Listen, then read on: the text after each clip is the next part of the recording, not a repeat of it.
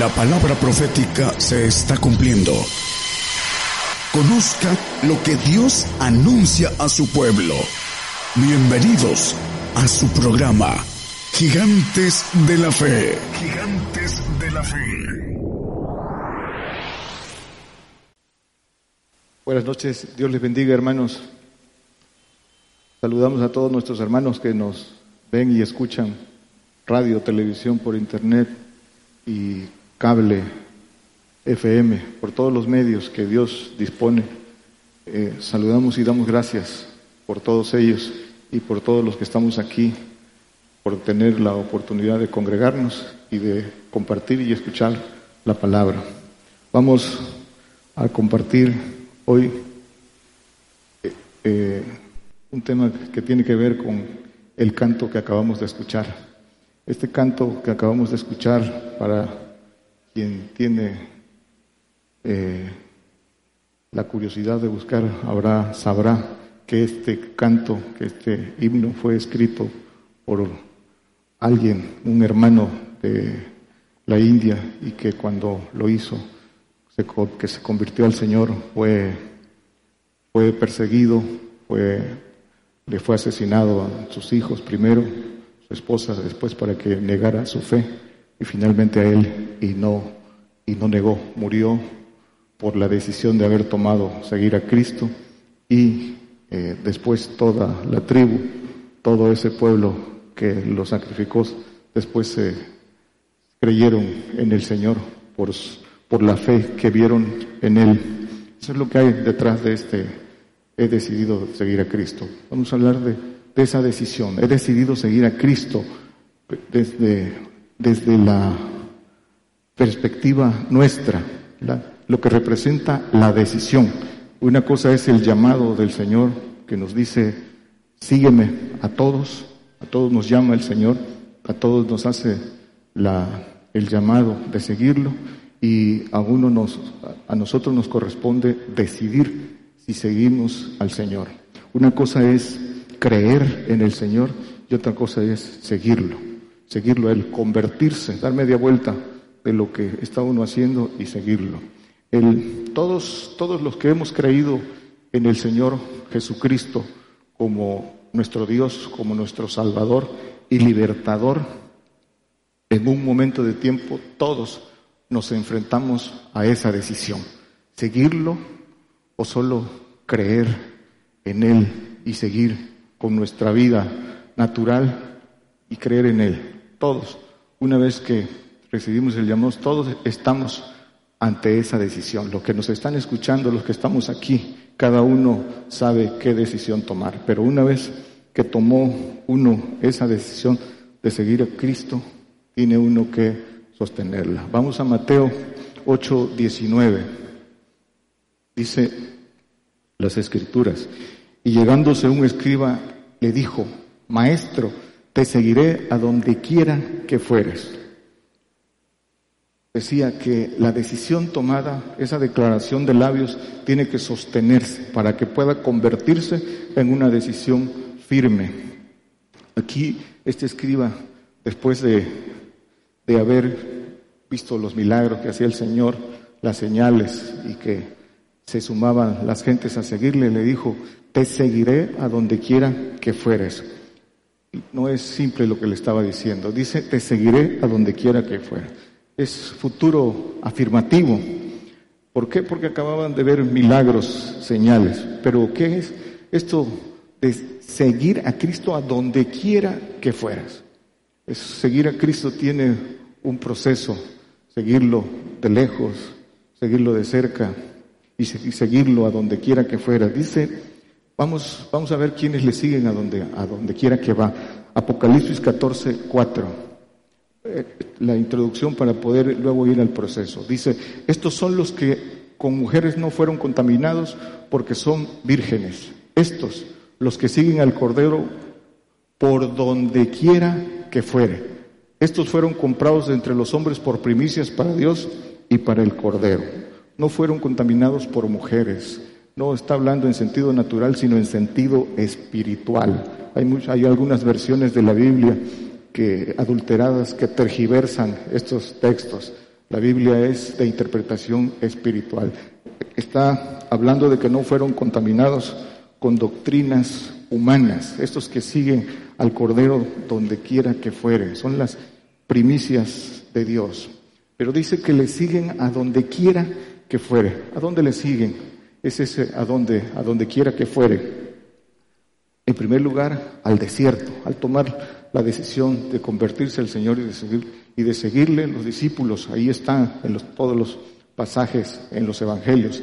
Le seguían al desierto. Ese es el que, ahí es el primer eh, comienzo con seguir al Señor, al desierto, andar en esos procesos de andar como Él anduvo, a beber la misma copa que Él bebió, el mismo bautismo de fuego, de padecimiento, y al final, al final estar con Él, como aquí lo dice en, Apocalipsis.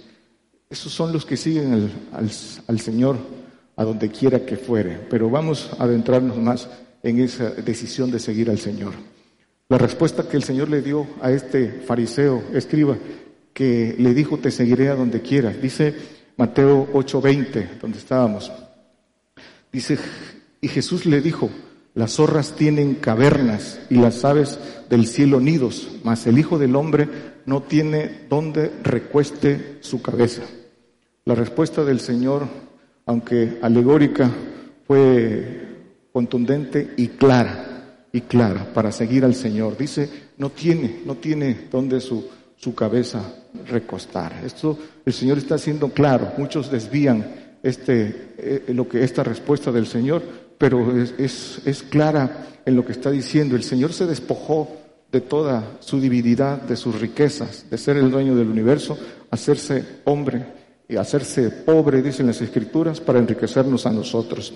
Dice 2 Corintios 8, 8, 9, para que quede claro qué cosa es lo que está diciendo el Señor.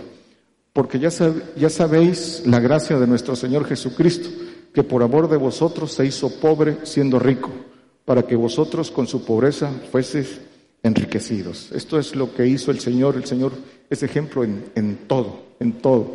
Dice el Señor, ejemplo os he dado para que como yo hago, ustedes hagan. Y eso abarca todo, todo lo que Él hizo. Seguir al Señor a donde quiera que fuera, representa eso. Dice, no tiene, el que le sigue no tiene, no tiene eh, propiedades, no tiene, ese, se despoja de todo para, para poder seguirle. Pero vamos adentrándonos a más eh, de, lo que representa seguirlo. El escriba dice, eh, te seguiré a donde quieras. El Señor sabía si había sinceridad o no sabía. El escriba no sabía lo que estaba diciendo en ese corazón engañoso, pero el Señor sí, sí, sí sabía lo que, de qué, si lo estaba diciendo de, de forma sincera o solo, o solo de palabra. Muchos eh, hacen esta confesión a veces de palabra, como también lo hizo Pedro. Cuando ven milagros se maravillan, pero cuando oyen la palabra dura se, se les olvida y se vuelven atrás. Una contemplan los milagros, algunos los reciben, otros los testifican, los ven, pero después se vuelven atrás cuando escuchan la palabra dura que representa el seguir al Señor. La decisión de seguirle, esa decisión que tomamos, todos la tenemos que tomar. No hay, no hay nadie pues, que, que pueda quedarse una vez que ha creído en el Señor sin tomar una decisión. Primero, la decisión de seguir al Señor, ¿a qué nos lleva? Dice las Escrituras que a conocer la verdad.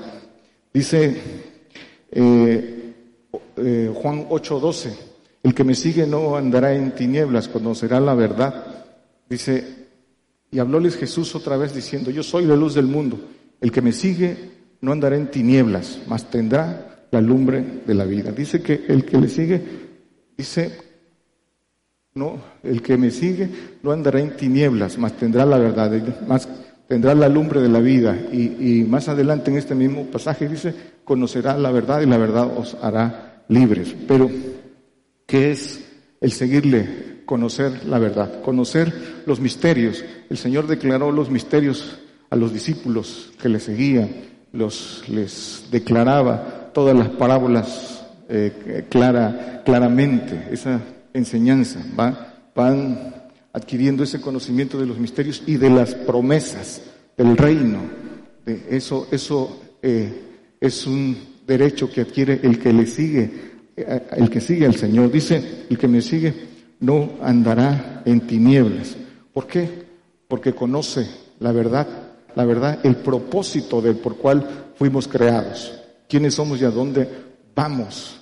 El que anda en tinieblas, dicen las escrituras, que no sabe a dónde va, que no sabe a dónde va después de esta vida. Creen que va, algunos creen que van al reino y, eh, eh, y no entienden los pactos de Dios, de los lugares que va el hombre después de esta vida, que es conforme a sus obras. Por eso dicen las escrituras que que anda en tinieblas no sabe a dónde va. Seguir al Señor quita ese estado de tinieblas. Pero hay que seguir. Dice, primero, seguir al Señor, seguir al Señor para... Muchos siguieron al Señor, dice, pero volvían a sus casas, seguían, algunos seguían de lejos, pero ¿para qué? Una vez que sí, ¿para qué queremos saber la verdad? Según el que, el que le sigue conoce la verdad. ¿Para qué? Para tomar su siguiente decisión. ¿Y cuál es esa decisión? Seguirle a donde quiera que vaya es seguir, tomar esa decisión de andar en el camino de la perfección, el pacto de hijos. Para eso conoce la verdad. Una vez que la conoce, tendrá que tomar su decisión. Dice el Señor, ya conocéis estas cosas, bienaventurados seréis si las hicieres. No solo basta conocerlas, hay que hacerlas para poder, para poder alcanzar las promesas. Entonces, una vez que se tiene el conocimiento de la verdad, hay que tomar decisión. Es si quieres. Ya lo conoces, ahora toma la decisión. ¿Y cuál es la decisión conociendo la verdad? Pues la verdad está las grandísimas y preciosas promesas. ¿Quieres ser perfecto? Dice Mateo 19, 21. Para el Señor son tres cosas importantes. Primero, que las, las promesas son para cualquiera. Dice, todo, todo el que quiera, cualquiera, cualquier, el que quiera y el que pueda seguirle a donde va. Esas son las, las premisas para seguirle al Señor a donde quiera que va. Dice Mateo, si quieres ser perfecto, anda, vende lo que tienes y dalo a los pobres y tendrás tesoro en el cielo y ven y sígueme sígueme. Esto es si quieres. Cualquiera que quiera. Y dice Lucas 14, 26, 27 y 33. Es, aquí es importante subrayar aquí, porque muchas veces, eh, para los que nos escuchan, eh, ¿cuál es la diferencia entre esto y lo que dice el texto de Mateo 10? Si alguno viene a mí y no aborrece a su padre, madre, mujer e hijos, hermanos y hermanas, y aún también su vida, no puede ser mi discípulo. Discípulo. El discípulo es el que toma el pacto de perfección, el que sigue. Y cualquiera que no trae su cruz y viene en pos de mí, no puede ser mi discípulo. Aquí dice, no trae su cruz. Y el 33. Dice, así pues cualquiera de vosotros que no renuncia a todas las cosas que posee, no puede ser mi discípulo. Este es seguirle a donde quiera que va, dejarlo todo. Por eso decía, la, la afirmación del Señor es cualquiera, cualquiera, pero es si quieres y si puedes. A los hermanos Juan y Jacobo, cuando su mamá pidió que estuvieran a la diestra y siniestra con el Señor, el Señor les dijo primero que no era, no sabían lo que pedían, porque Solo pedían gloria, pero ni siquiera entendían el camino a la gloria y, que no era, no era potestad de él dar esa gloria. Eso es más, es otro, otra, otra cosa, pero aquí lo importante es que el Señor les dice, cuando preguntan, cuando la mamá dice eso, les dice a ellos, ¿podéis beber de la copa que yo he de beber y ser bautizados del bautismo de fuego en el que yo he de ser bautizado? Dice, podemos. Entonces, ahí está la otra premisa. Puedes, la copa de, de padecimiento. La copa de padecimiento es ese, el bautismo de fuego y la pregunta si puedes. Esa es la, la condicionante. Eh, los, estos discípulos todavía tenían un camino que recorrer de padecimiento, pero en ese momento no lo, no lo entendían. Pedían una gloria sin conocer los precios. Y eso pasa el día de hoy. Muchos se maravillan con los milagros y se maravillan aún con las cosas que Dios promete cuando las conocen, de ser hijos, de ser parte de la naturaleza divina, algo muy grande y se maravillan.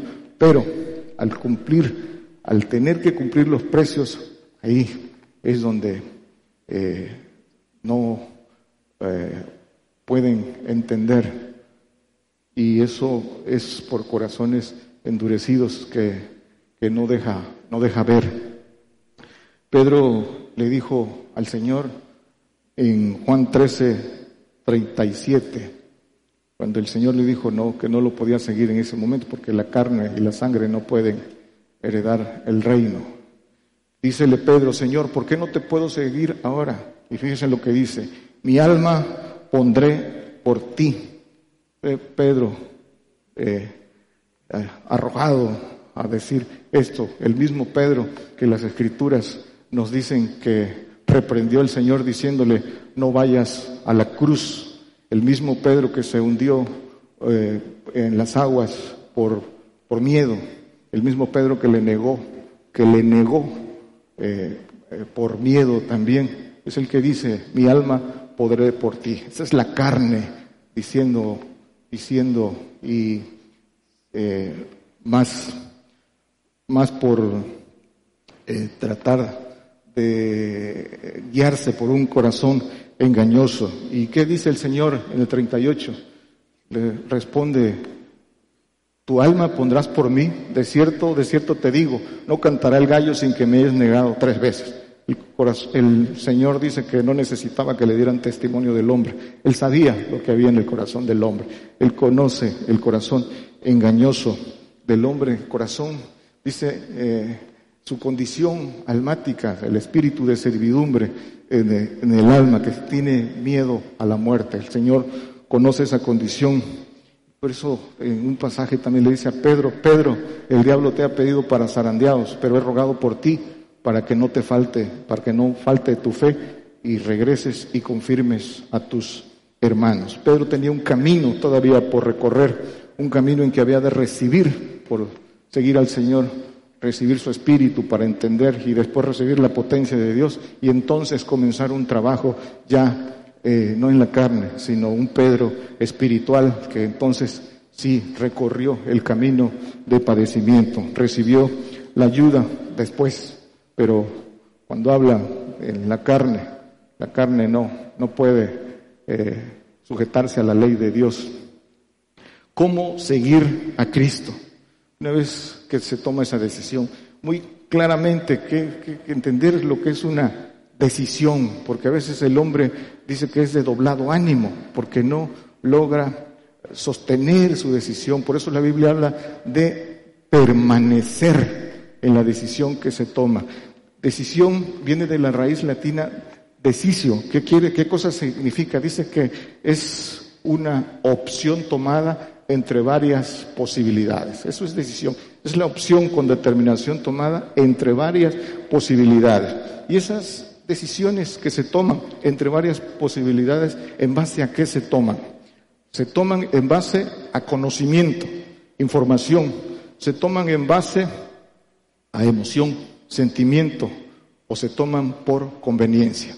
Esos son, esos son los elementos que influyen en una decisión. Y dependiendo de esos factores que influyen en una decisión, pueden ser decisiones equivocadas o decisiones eh, acertadas en eso.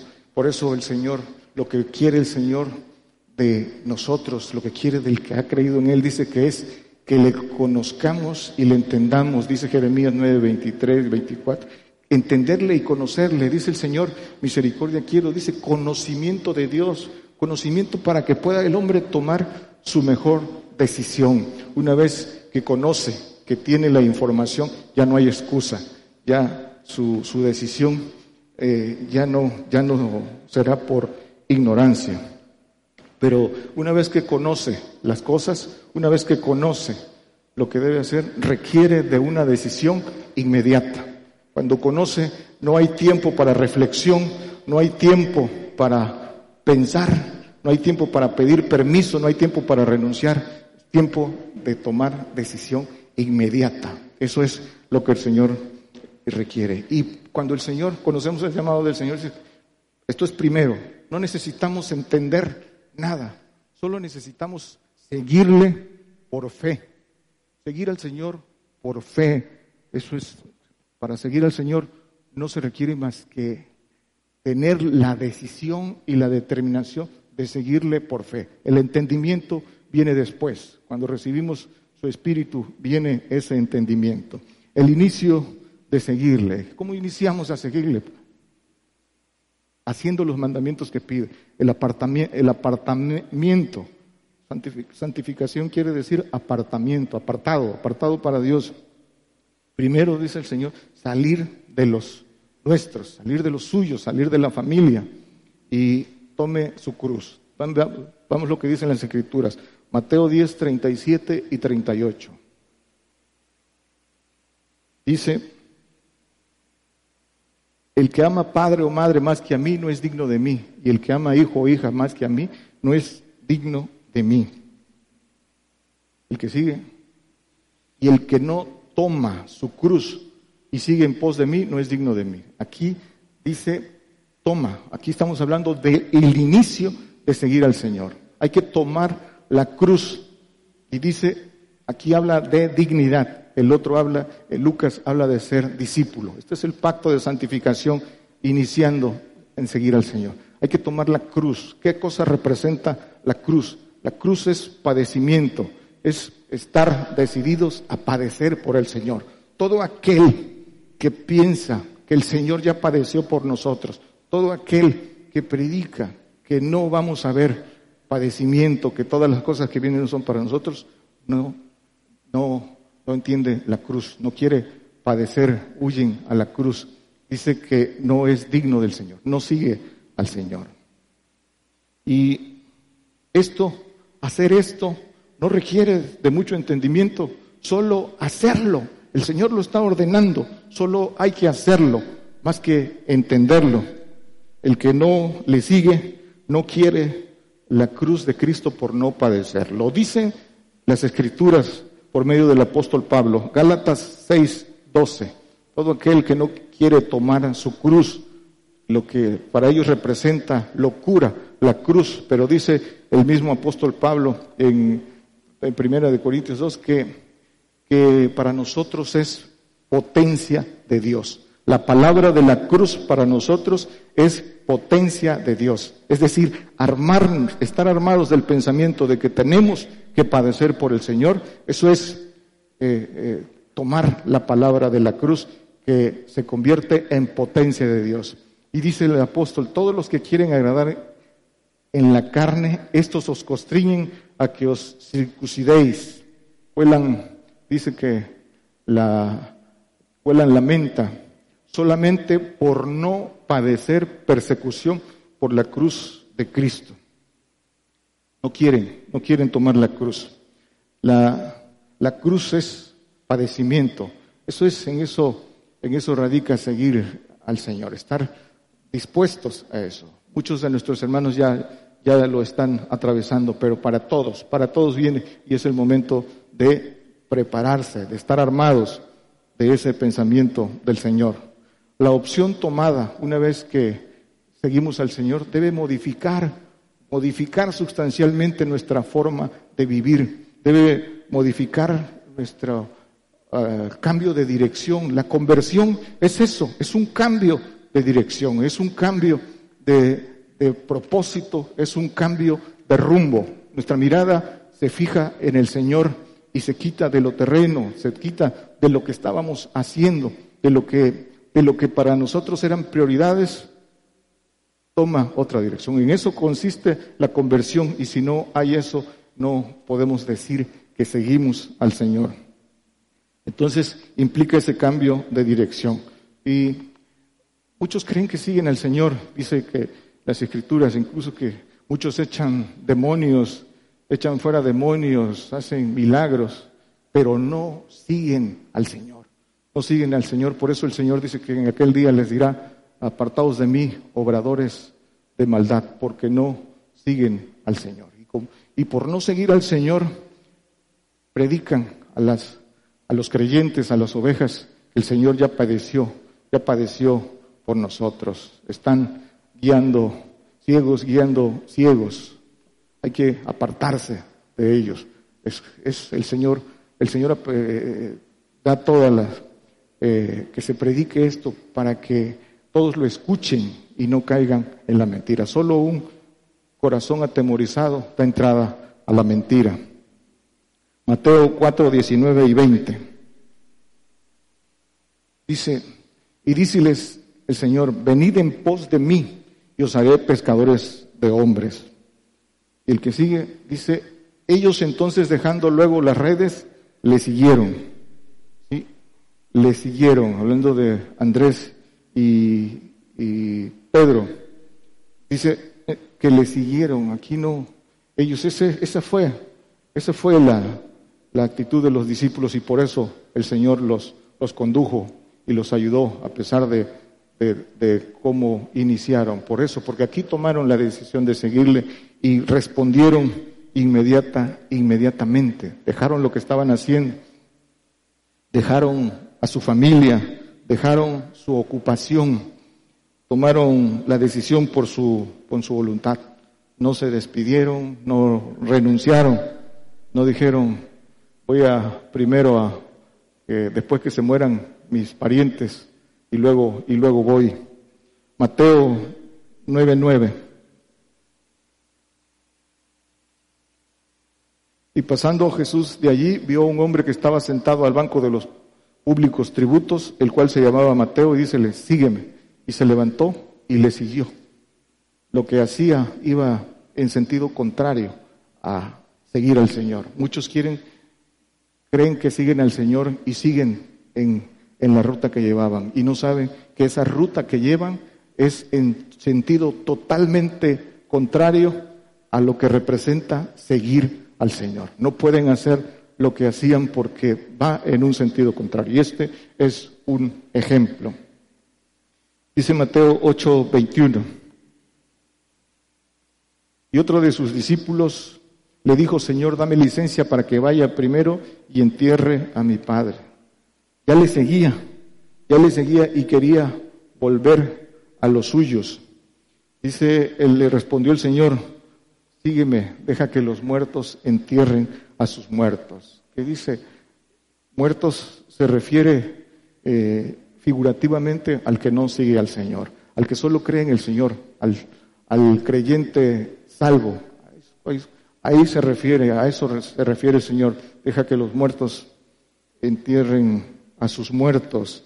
Aquí ya le seguía, se quería regresar. regresar. Dice en Lucas 9:61, dice, deja que me, me despida de los que están en mi casa. La mayoría, la mayoría que eh, quiere seguir al Señor, una vez que conoce, que conoce el seguir al Señor, lo primero que quiere es traer a su familia. No han entrado y quieren, y quieren, lo primero que quieren es traer a la familia y no, y no ponen atención en lo que dicen las escrituras. Eso les impide entrar. El, tienen que eh, eh, cumplir lo que el Señor pide para, para seguirlo. Y, y no lo hacen así, no, no ponen atención en lo que dice el Señor en Mateo 6, 33, eh, dice que eh, buscad el reino y su justicia y todas las demás cosas vendrán por añadidura. Primero buscar el reino y su justicia y todas las demás cosas vendrán por añadidura. Y en esas cosas viene la familia, pero todos la quieren quieren que a través de ellos, de su predicación y de convencerlos y de hacer muchas cosas, primero traerlos y descuidan el mandamiento del Señor.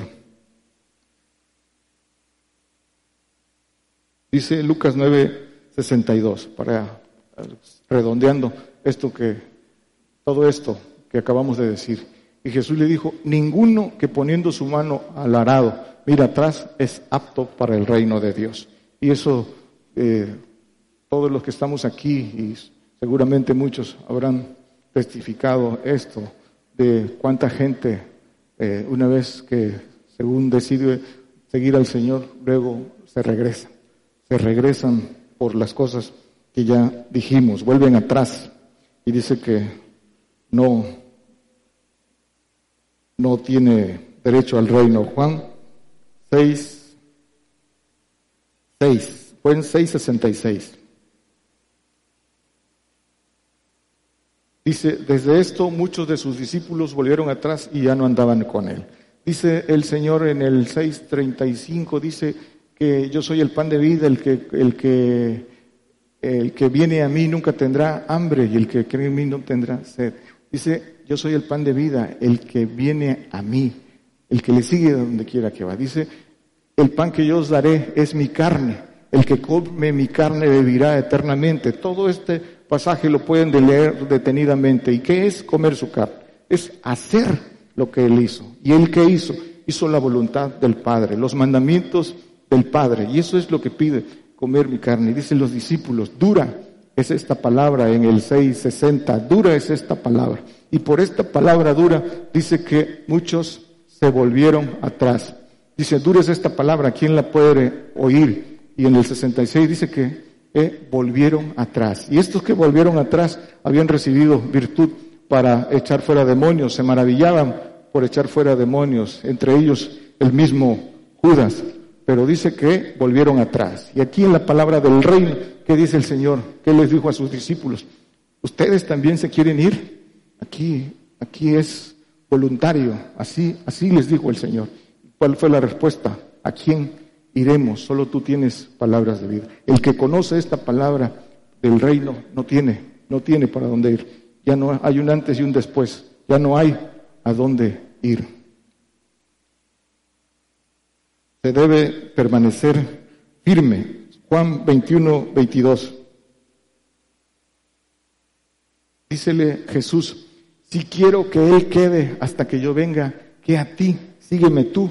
Cuando Pedro, el Señor le dijo a Pedro, sígueme.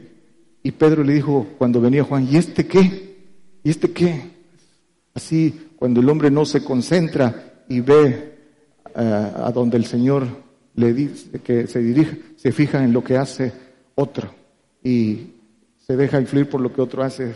El, el camino del reino, seguir al Señor a donde quiera que va, es personal y la mirada es hacia adelante. Seguir es hacia adelante, nunca voltear atrás ni ver para atrás. Es, entra tú primero, entra tú para que puedas confirmar a tus hermanos el costo de seguir a Cristo. El costo de seguir a Cristo. Seguir a Cristo, ya vimos cómo seguimos al Señor, pero tiene un costo. De eso no podemos apartarnos. El costo de ser aborrecidos, perseguidos y a nuestra generación, esta generación de corte dice que muertos, consumación por la persecución y la prueba de fuego que viene para nosotros. Dice Mateo 24, 9, entonces os entregarán para ser afligidos y os matarán y seréis aborrecidos de todas las gentes por causa de mi nombre. Dice que seréis afligidos y os matarán y seréis aborrecidos de todas. De estos textos eh, en los evangelios por boca del Señor hay, hay muchos. Podemos ilustrar y tomar muchos textos, pero ¿para qué tantos? en Lucas 21, 16, 17, no lo ponga hermano, lo pueden, lo pueden apuntar. Dice que seréis entregados de vuestros parientes, seréis aborrecidos. Dice que seréis entregados de, dice que de padres, de hermanos, parientes, de seréis entregados. ¿Sí? Y seréis aborrecidos de todos. Cuando vengan estas cosas, el que decidió seguir a Cristo va a vivir todos estos.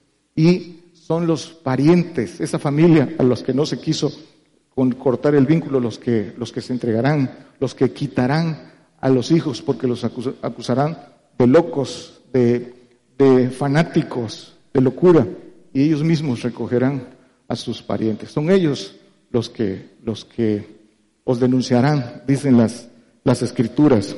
Y dice Juan 16, 2, que aún viene la hora cuando cualquiera que os matare cree que hace un bien a Dios. Ahí estaba viendo algunos comentarios que eh, tiene las prédicas en YouTube, eh, particularmente de lo que, de lo que eh, la mayoría de cristianos que tienen miedo a morir acerca del arrebato comentan. Y ahí, pero siempre hay los verdaderos cristianos que dicen, buena es esta palabra, y otros que, que contradicen, maldicen lo que no entienden y ponen una serie de blasfemias ahí. Creen que nosotros traemos la blasfemia y la blasfemia la dicen ellos. ¿Por qué? Porque no quieren padecer, quieren ser arrebatados sin ver muerte. Pongan atención en eso, hermano, y no se dejen engañar. Vean lo que dicen las escrituras, escuchen con atención. Nadie que les predique fidelidad puede, puede tiene que ser de Dios. Quien predique lo contrario no, no viene de Dios. Nosotros predicamos fidelidad. El hermano no se deje engañar.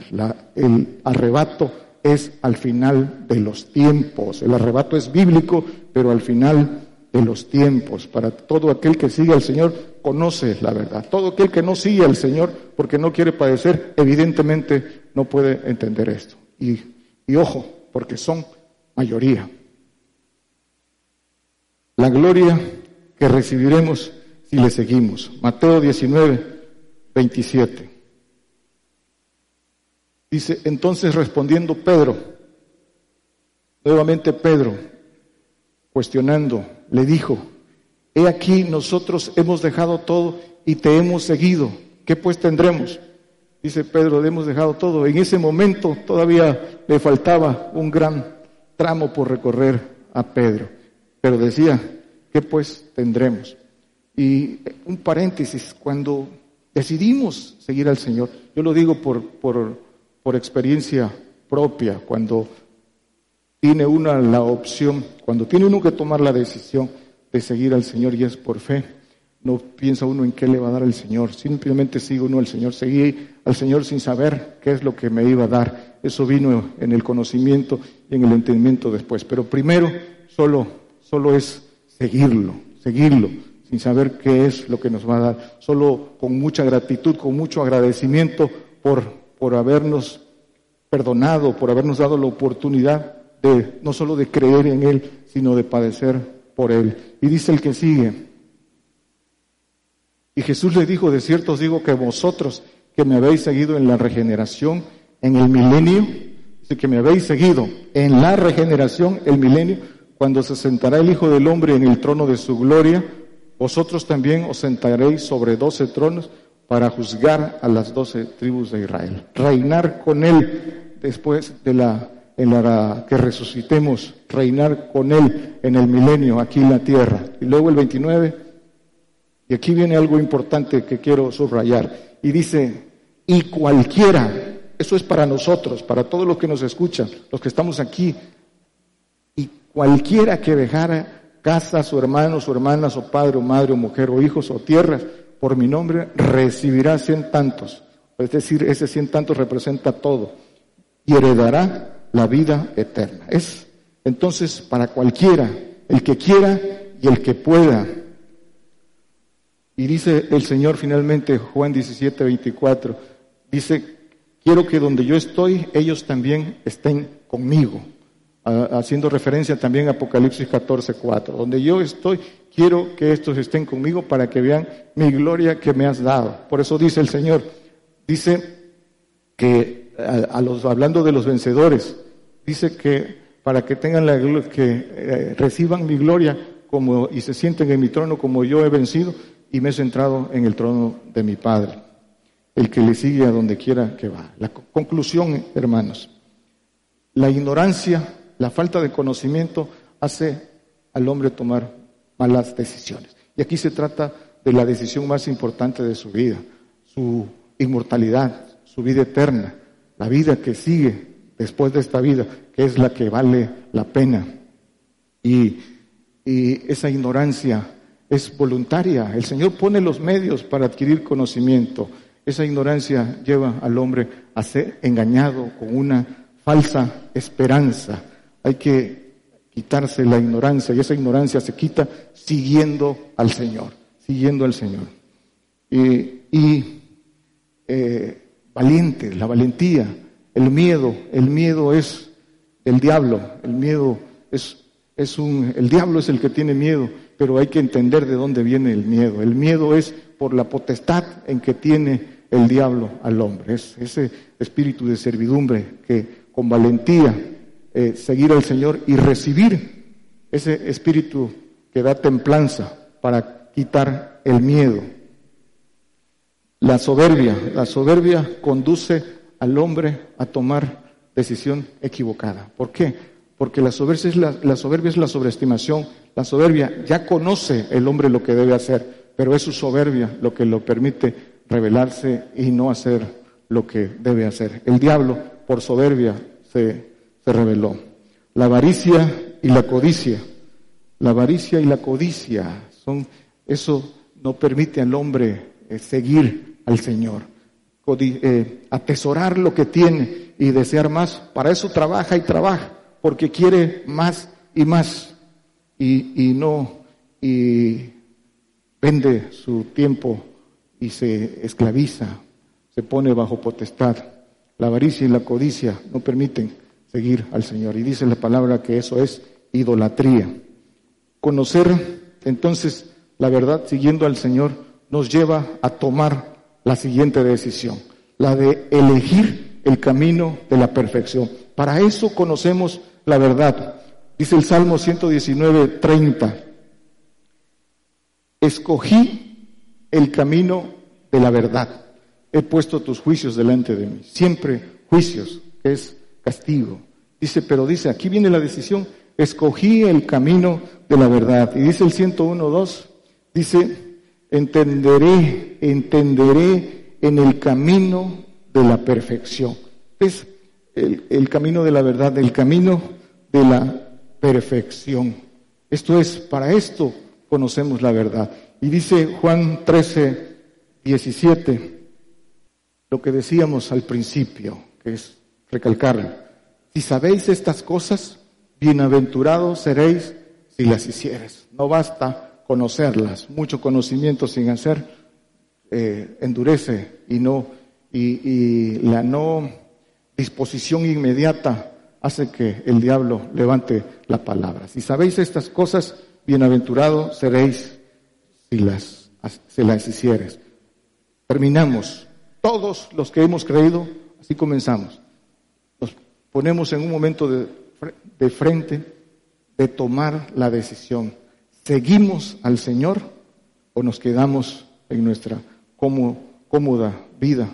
Creemos en Jesucristo y eh, recibimos el regalo de Dios o le seguimos, adquirimos el conocimiento, lo, lo seguimos de lejos o lo seguimos a donde quiera que va.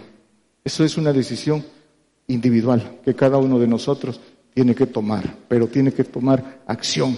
Bienaventurados seréis si hicieres las cosas que han conocido. Dios les bendiga. Por el día de hoy hemos conocido más de la palabra profética más permanente que alumbra como una antorcha en un lugar oscuro hasta que el día esclarezca y el lucero de la mañana salga en vuestros corazones. Esta ha sido una producción especial de Gigantes de la Fe.